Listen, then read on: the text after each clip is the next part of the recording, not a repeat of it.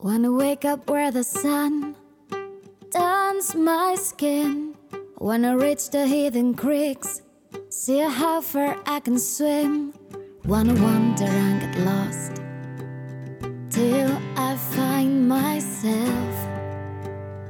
Good morning, Menorca. Aquí Joyce Assi de joyceassi.com hablando de otro tema sobre nutrición o bienestar, como queráis llamarlo. Pero bueno, hoy tema complicadito, intenso. Voy a intentar hacerlo de la manera que sea más comprensible o que sea más coherente, tal vez sería la palabra. Bueno, ya veis, ¿no? El título probióticos, tomar o no tomar. Bueno, los que me conocéis un poquito ya sabéis que yo no soy fan de los suplementos. Para nada, pues por, porque, bueno, eh, es algo hecho en laboratorio, ¿no? Yo siempre digo que no a los suplementos en todas sus formas, ya que el cuerpo no es capaz de asimilarlo ni reconocer algo que se ha creado en laboratorio. Es que es extraño. Y todo lo que el cuerpo nos reconoce, ¿cómo lo guarda? Como basura. Es decir, lo que hablábamos en otros episodios anteriores, ¿no? En el episodio anterior. Lo que los chinos llamaban flema, ¿vale? Toda esa sustancia ingerida insuficientemente degradada que se convierte en sustancia anómala, ¿no? A la economía biológica y que es capaz de circular o depositarse donde le dé la gana, originando, pues eso, lentitud circulatoria, obstrucción o depósito en forma de neoformación. Entonces hay que tener mucho cuidado. Me diréis, bueno, sí, sí, pero es que yo mi flora intestinal está muy mal. Bueno, ¿de dónde viene que tu flora intestinal esté muy mal? ¿Eh? Habrá que mirar también a ver ahí qué has estado comiendo, qué estilo de vida has llevado, tema de estrés, ¿no? Primero tampoco creo que puedan sobrevivir eh, estas, eh, estas, eh, estos probióticos, estas cepas, en nuestro interior. Primero porque los procesos de elaboración, los aditivos que les añaden. Y segundo porque vienen en envases de plástico que están durante meses. Y tercero porque el pH ácido de nuestro estómago y de la bilis, pues seguro que se los carga. Entonces, bueno, como digo, ya sé que sois muchos los que sé que tenéis la flora intestinal delicada, hecha un desastre por tanta medicación, mala alimentación, por el estrés eh, o tanto antibiótico, ¿no? También. Pero yo no creo que sea la, la solución, ¿no? Yo creo que la verdadera, la verdadera solución es un cambio radical de nuestro estilo de vida, que sí o sí, es que está claro, eh, de descanso también, de hacernos si acaso una hidroterapia de colon para empezar a hacer un poco de reseteo. ¿Os acordáis que os hablé del kuzu, de ayudarnos con el kuzu, que el kuzu también puede hacernos más bien de un probiótico natural, ¿vale?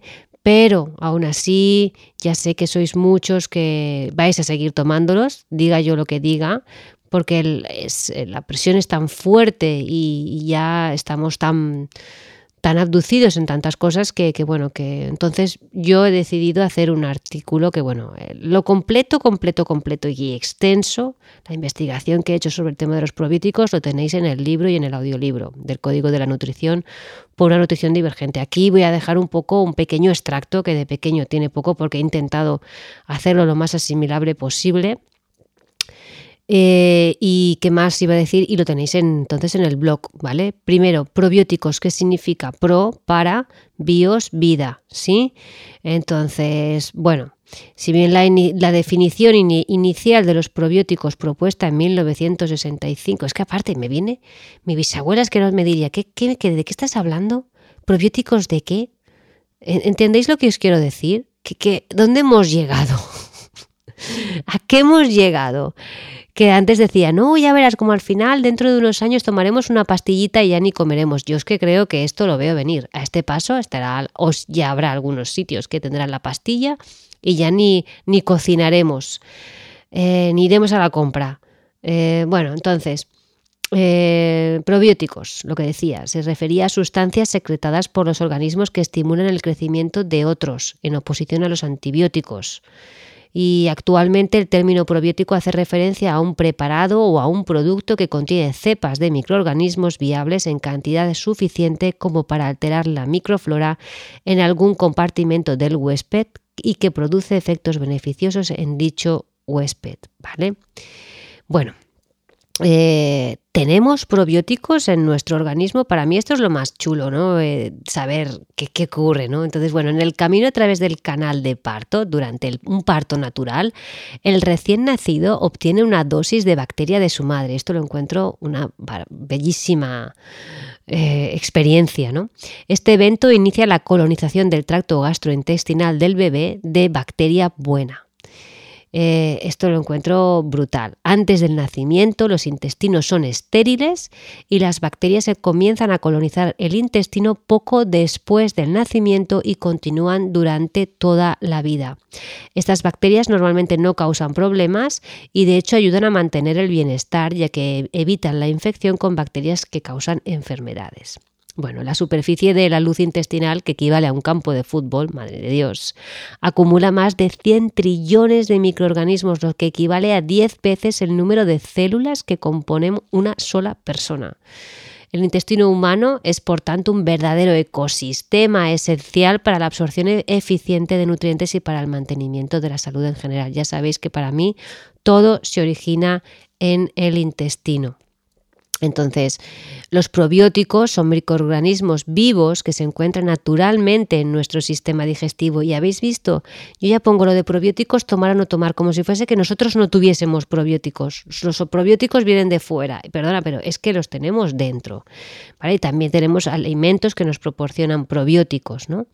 Pero bueno, eh, ya sabemos que ahora probióticos es eh, decir suplementación, en definitiva, ¿no? Entonces ya aquí empezamos con la típica pregunta, antes de nada, que, la repetiré más adelante, lo de tomar probióticos antes o después. Pues bueno, aquí hay recomendaciones contradictorias, ¿no? Pero lo que se recomienda es que se tomen unos 30 minutos antes de una comida, ¿vale? Porque hay que tener en cuenta ciertas, ciertas cosas, sobre todo el pH. El pH del colon debe estar entre el 6,7, el 6,9 y un pH de 7 ya sería neutro. ¿Vale? Entonces, cualquier cosa debajo de eso es ácida y cualquier cosa por encima es alcalina. Y entonces el, colon necesita ser ligeramente ácido para inhibir las bacterias patógenas y fomentar el crecimiento de las bacterias buenas intestinales. Entonces, nuestro intestino en sí ya está poblado de bacterias buenas y malas. Todos estos microorganismos ya sabemos que es lo que compone lo que se llama microbiota, que es un equilibrio saludable de todas las bacterias buenas y malas en el intestino hasta que hay alguna por ahí mala que quiere hacerse la protagonista, ¿no? Entonces, los antibióticos, el cloro que hay en el suministro del agua, los medicamentos, que es que últimamente, sobre todo la gente mayor, vamos, es algo horroroso lo que tiene en casa de medicación. Y bueno, el estrés, como no, por supuesto, pues hacen que el medio ambiente del colon se haga más alcalino. Y entonces así que sí que afecta eh, la microbiota, ¿no? Y el equilibrio de las bacterias buenas, ¿no? Sobre todo los medicamentos como los analgésicos, los esteroides, los antiinflamatorios, las pastillas para dormir, hey chicas, las píldoras anticonceptivas, esos antiácidos, las vacunas, sí o sí, y esto lo he visto yo después del COVID bastante, ha habido ahí bastante. Pues todo esto interfiere en el crecimiento de nuestra flora. ¿Vale? Entonces, si por lo menos podemos eliminar o al menos minimizar esto, pues podríamos tener ya una oportunidad para restaurar tranquilamente, sin tomar nada más, ¿no? nuestra flora intestinal. ¿Realmente son efectivos? Pues la EFSA, EFSA, que es la European Food Safety Authority, ¿vale? Nuestra, eh, como la FDA americana, pero aquí pues la europea, ¿no? La que la autoridad ¿no? de la comida sana. Bueno, pues afirma que la evidencia científica sigue siendo insuficiente para demostrar una relación de causa y efecto entre el consumo de productos probióticos y cualquier beneficio para la salud. Pues ahí te lo deja, ¿eh? Te lo deja ahí bien clarito. Entonces existen mucha, una gran variabilidad en el contenido de las diferentes marcas, incluyendo la cantidad, el tipo de organismos utilizados. Como veis, no hay ningún estándar, no se ha establecido ningún estándar, es, increíble, ¿no? Pero pensar, ¿cómo vamos a mantener todos esos microorganismos vivos, intactos en el instante de una herboristería hasta que llega a nuestro intestino? No sé, ya hay un estudio que hicieron de 25 productos lácteos y 13 suplementos en polvo que encontró que solo el 33% contenía organismos vivos y solo el 13%, que ya lo veo que es mucho, contenía todos los organismos listados en la etiqueta, ¿vale? Ya en el 2007 unos eh, científicos nos decían que afirmaban que la sorprendente publicidad en mercadotecnia de que los probióticos son buenos para la salud del consumidor carece de credibilidad en el área de la medicina basada en evidencias. Entonces, yo me pregunto, ¿las bacterias pueden sobrevivir todos estos métodos de procesamiento, permanecer intactas en botes de plástico durante meses en las estanterías de las herboristerías o de las farmacias? Mm, Tenéis que saber que cuando un cultivo de bacterias está listo para ser comercializado, se usan dos métodos muy populares para el procesamiento, la centrifugación y la ultrafiltración. Eh, son métodos que separan la masa bacteriana de su matriz de crecimiento y biopelícula, que es la comunidad que se construyen las bacterias. Entonces, la centrifugación es el método de, procesamiento más eh, popular porque es muy fácil y porque es el que menos cuesta. ¿Vale? Y entonces las bacterias y toda su biopelícula se colocan en una centrifugadora y el interruptor se golpea arrojando la bacteria contra los lados de la misma con una fuerza brutal. ¿Vale? Esta fuerza de la centrifugadora hace que las paredes celulares de muchas bacterias se rompan y a veces en el mismo procesamiento pues las mata, o sea, y otras pues resultan algunas heridas, malheridas, ¿no? Pero la comunidad de bacterias en definitiva es destruida. Luego el otro método que se utiliza es la ultrafiltración, que es menos dañina. Las, bacterias se nos colocan a través de un colador gigante y este método pues eh, daña las bacterias, las comunidades bacterianas también. Sin embargo, las frágiles paredes celulares de las bacterias quedan intactas. Bueno, lo importante, el mayor problema en estos dos métodos es que la biopelícula ¿vale? se queda completamente destruida. Y el doctor Nicolás Chia nos dice que la variedad en la dieta es muy importante. Comer alimentos sanos y no procesados con una variedad de fuentes fomentará un intestino sano. Realmente sugiero dejar que su microbiota intestinal, comunidad de organismos vivos residentes en el tubo digestivo, haga lo que tiene que hacer. Punto y pelota. Y veis, yo sigo ahí R que R con esto. Aparte, cada vez, si quieres un probiótico que hará te los pone muy caros para que veas que los suyos son mejores, ¿vale? Están subiendo de precios bastante considerablemente. Entonces, ¿cuáles serían los requisitos para que sea un, buen probiótico? Por lo menos tiene que cumplir unos requisitos para poder llamarse probiótico. Estar depositado en una colección de cultivo internacional reconocida y ser perfectamente caracterizado a nivel de género, especie y cepa. Ser seguro para el hospedador, eh, mediante antes haber determinado unos ensayos in vitro y o en animales de experimentación si es necesario, estar viables en el momento de su consumo, aunque se ha reconocido que las células no viables pueden mediar algunos efectos beneficiosos a nivel fisiológico, nos dicen, ser capaces de sobrevivir, esto es lo más importante para mí, su paso por el tracto gastrointestinal, lo cual se determina mediante una serie de pruebas estándares, nos hacen una resistencia al pH gástrico y a las sales biliares, capacidad de adhesión a la mucosa y o células epiteliales humanas o líneas celulares, actividad antimicrobiana frente a potenciales microorganismos patógenos, claro, es que cada uno a saber lo que hay ahí dentro, proporcionan algún beneficio fisiológico demostrado mediante estudios llevados a cabo en, el organismo, en los organismos diana, como veis, eh, es interesante. Y otra cosa, las cepas específicas de las bacterias parece ser que ya no son tan importantes como se pensaba. Ahora ya nos dicen en la terapia probiótica que se basa en la creencia de que ciertas cepas son vitales para nuestra salud. La fluidez genética de las bacterias sugiere que la variedad y la diversidad pueden ser más beneficiosas que las cepas específicas. Nos dice que lo importante no es el número total de bacterias, que se pone con las siglas CFU, ¿vale? En mayúsculas. O sea, en inglés sería unidades formadoras de colonias, sino el número de diferentes cepas de bacterias que incluye el producto. Por eso ahora vemos un listado de una brutalidad de diferentes cepas, ¿vale? Que tienen diferentes funciones, está claro, y que se concentran en diferentes lugares de, a lo largo del tracto digestivo y entonces, claro, eh, los suplementos que contienen múltiples, múltiples cepas suelen, se supone que tienen que ser más eficaces que los productos que contienen una concentración alta de una o dos cepas. ¿Vale? ¿Y esto por qué? Pues porque dicen que todas ellas trabajan sinérgicamente pues, para influir en, en la salud. Entonces dicen que el conjunto es mejor. Entonces, bueno, ahí lo dejamos para que también lo tengáis en cuenta. También es muy importante el tema del empaquetado de cómo vienen. Las dicen que las botellas gruesas y opacas, esto es lo más importante, con bolsas de secante son las más preferidas, pero ya están también los nuevos estilos de blister y también estos que vienen en polvo. La fecha de, vencimiento indicada en el suplemento probiótico es lo más importante. Ya no la de, yo no sé si realmente es la más importante. A mí me gustaría que me pusieran la fecha en la que se hizo. Porque si te ponen la fecha en la que se hizo, por lo menos, no sé, es que tampoco. ¿Cuánto dura realmente? ¿Puede durar un año? ¿Unas semanas? ¿Esas bacterias que vienen ya están muertas? No hay manera de saberlo. Esto es muy importante. ¿Vale? Entonces, ya hubo un estudio en el 2010 que nos decía que la mayor parte de los eh, demostró que la mayor parte de los probióticos que se venden en el mercado no contienen el número suficiente de bacterias vivas para producir algún efecto.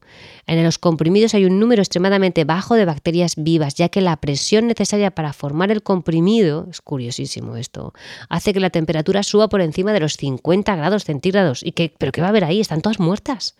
O sea, es casi imposible que, que existan comprimidos de probióticos que ofrezcan buenos resultados. ¿vale?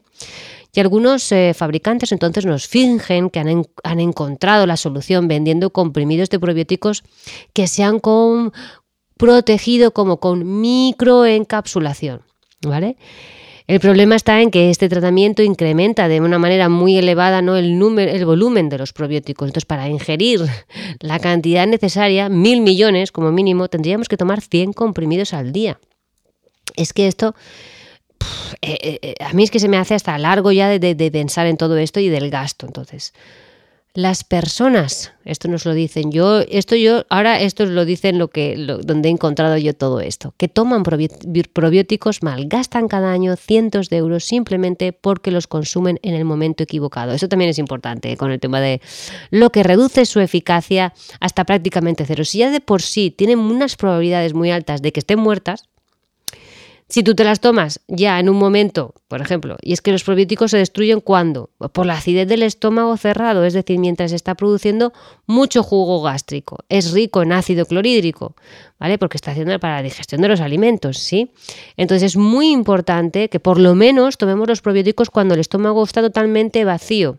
Lo ideal por la mañana. En ese momento el nivel del pH del estómago es prácticamente neutro.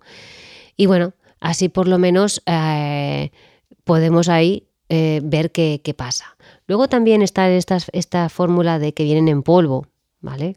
Y ahí nos, nos evitamos la capsulación.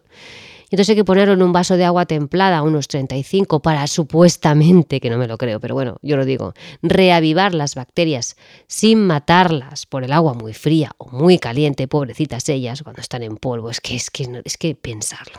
Es que, ¿Qué va a haber en un polvo blanco vivo ahí? Pero bueno, yo lo dejo, me, callo, me callo, me callo. Eh, y después beber directamente el, el contenido, ¿vale? Ya está, porque si ya entonces se supone que así se mantendrán sanos y salvos y podrán viajar tranquilamente por todo el intestino delgado hasta llegar a su destino, el colon, y podrán ahí instalarse y tener muchos hijos, ¿sí? Bueno, eso es un negocio a gran escala. Porque los suplementos probióticos son cepas con propietario. Esto está claro, me imagino que lo sabéis. Eso significa que son formulados en laboratorios por empresas y grandes corporaciones para que puedan ser patentados y vendidos con fines de lucro. Es que esto es así. Pocos estudios se han hecho con alimentos fermentados reales. Pues ¿por qué? Porque no se puede patentar ni el chucrut, ni el kimchi, ni cualquier otro alimento para esta materia. Así que imaginaros, se espera. Esto ya está claro, esta información yo la cogí de hace ya unos años y fijaros ya eh, que decía, se espera que la creciente demanda de probióticos de las naciones emergentes proporcione oportunidades lucrativas de crecimiento a los fabricantes de probióticos en un futuro próximo. El mercado valía 62,6 mil millones de dólares en el 2014 y se proyecta que alcanzará una valoración de 96 mil millones de dólares y nos decían en el 2020. Ahora ya no sabe por dónde estará esto, que estamos en el 2024.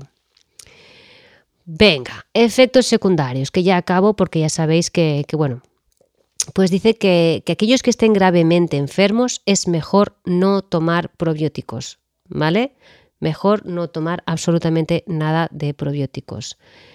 Eh, un estudio holandés sugirió una mayor tasa de mortalidad entre los pacientes con pancreatitis aguda al beber una mezcla probiótica de seis cultivos activos. En este caso, las bacterias buenas son vistas por el ya debilitado sistema inmunológico como dañinas y atacadas como invasoras. Es increíble. Cuando hay infección, ¿vale? No, perdón, cuando está el riesgo de infección a través de los probióticos, ¿vale? Porque mm, nos lo dice American Journal of Clinical Nutrition. Algunos probióticos han sido diseñados para tener una buena adherencia a la, a la pared intestinal, lo que puede aumentar la traslocación bacteriana y la virulencia causando infección. Resistencia antibiótica, normal, esto sí que tiene sentido, ¿no? Eh, bueno, entre comillas. Eh, otros efectos secundarios de los probióticos incluyen desde los típicos que yo lo he vivido, malestar abdominal o gases, interacciones medicamentosas, es decir, que puedan interferir en otros medicamentos, y efectos neurológicos raros. Reacción alérgica, por supuesto, eh, en algunas personas que lo toman, como urticaria, picazón, sibilancias, etcétera. El doctor Rao, del miembro de la Asociación Americana de Gastroenterología y director del Centro de Enfermedades Digestivas de la Universidad de Georgia, nos dice, mientras que la mayoría de los seres humanos, humanos colonizan los probióticos en el intestino grueso, ojo al dato con esto, por favor, algunos los colonizan en el intestino delgado, un área del cuerpo que en realidad no tiene muchas bacterias. Por lo general, los probióticos son bastante benignos, pero cuando colonizan en el intestino delgado son dañinos y potencialmente causan síntomas. Mi conclusión, queridos amigos, regresa a los alimentos tradicionales, a los alimentos completos. Si quieres fermentados, toma alimentos fermentados. ¿Qué quieres kefir? Búscate, hazte tú tu propio kefir, que en mi libro tienes cómo hacer kefir natural, de agua si quieres también. Aléjate de los alimentos eh, refinados, estériles, sin vida y nutre en tu cuerpo, ¿vale? Porque todos tenemos una colección única y diferente de microorganismos. Y bueno, si nos cuidamos, si llevamos un estilo de vida donde cuidamos nuestra alimentación, tenemos buena calidad de agua, hacemos ejercicio, ayunamos cuando toca, hacemos ayuno intermitente, por supuesto, pues ¿realmente creéis que hace falta incorporar a nuestra vida polvos o pastillas o comprimidos que no sabemos?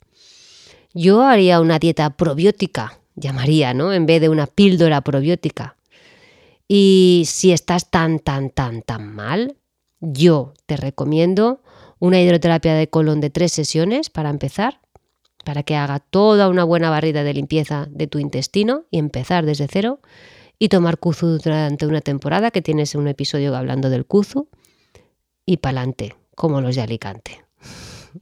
Aquí lo dejamos, espero que no haya sido muy agotador, porque era mucha información, ya una y más en el libro, muchísima más con mucho detalle, mucho estudio, para que veáis que, bueno, me lo curro, chicos, pero no solamente por vosotros, sino por mí, porque a mí este mundo me fascina y creo que es importante el conocimiento para luego tener la libertad de poder elegir con conocimiento de causa. Así que lo dejamos aquí, os deseo un feliz día, good morning Menorca y nos oímos en el próximo episodio. Chao.